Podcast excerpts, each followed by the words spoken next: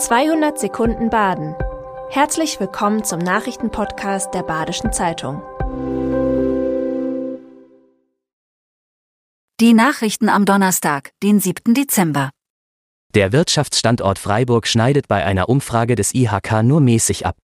An der Umfrage haben 116 Freiburger Unternehmen teilgenommen. Besonders schlechte Noten gab es für Faktoren wie mangelnden Wohnraum, die Höhe der Gewerbesteuer, ein geringes Betreuungsangebot für Kinder und lange Genehmigungsverfahren.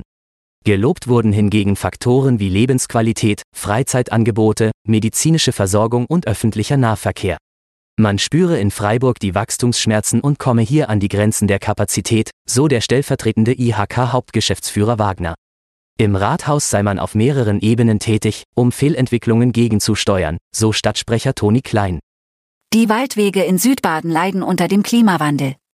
Durch Starkregen, Stürme und Trockenheit werde der Erhalt der Wege immer aufwendiger, so Mirjam Milat, Geschäftsführerin des Vereins Mountainbike Freiburg. Auch Waldarbeiten und die Holzernte, die früher auf den Winter beschränkt werden konnte, schadet den Wegen. Durch viele Dürren und Schädlingsbefall entstehen jedoch das ganze Jahr über große Mengen an Schadholz, die geerntet werden müssen, oft in Zeiten mit kritischen Boden- und Wetterverhältnissen. Dabei werden die Wege zusätzlich beansprucht, so Kreisforstamtschef Michael Kilian. Die Wege würden mit Geräten nach der Ernte zwar wieder gepflegt werden, das dauere aber oft Monate. Eine Förderung für die Pflege ist nicht in Sicht. Die Polizei ermittelt wegen einer antisemitischen Schmiererei in Breisach. Auf einer Tür auf dem Eckhartsberg ist Judenkammer zu lesen.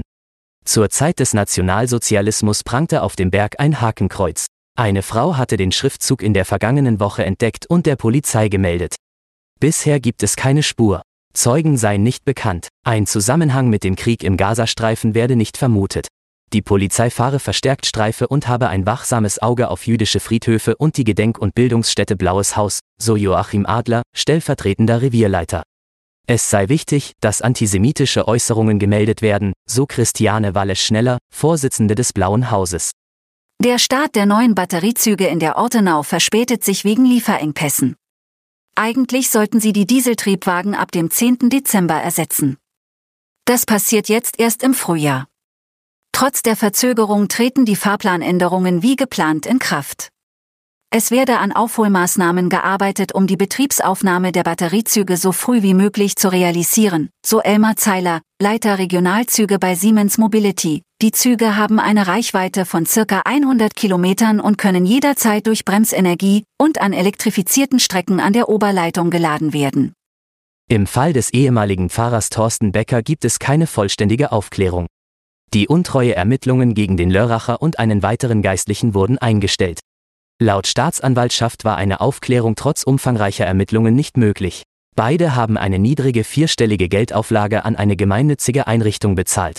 Das kirchenrechtliche Verfahren läuft weiter. Laut Anklage sollen sie unsachgemäß mit Kirchengeldern umgegangen sein. Die Erzdiözese hatte den Fall im September 2021 selbst öffentlich gemacht.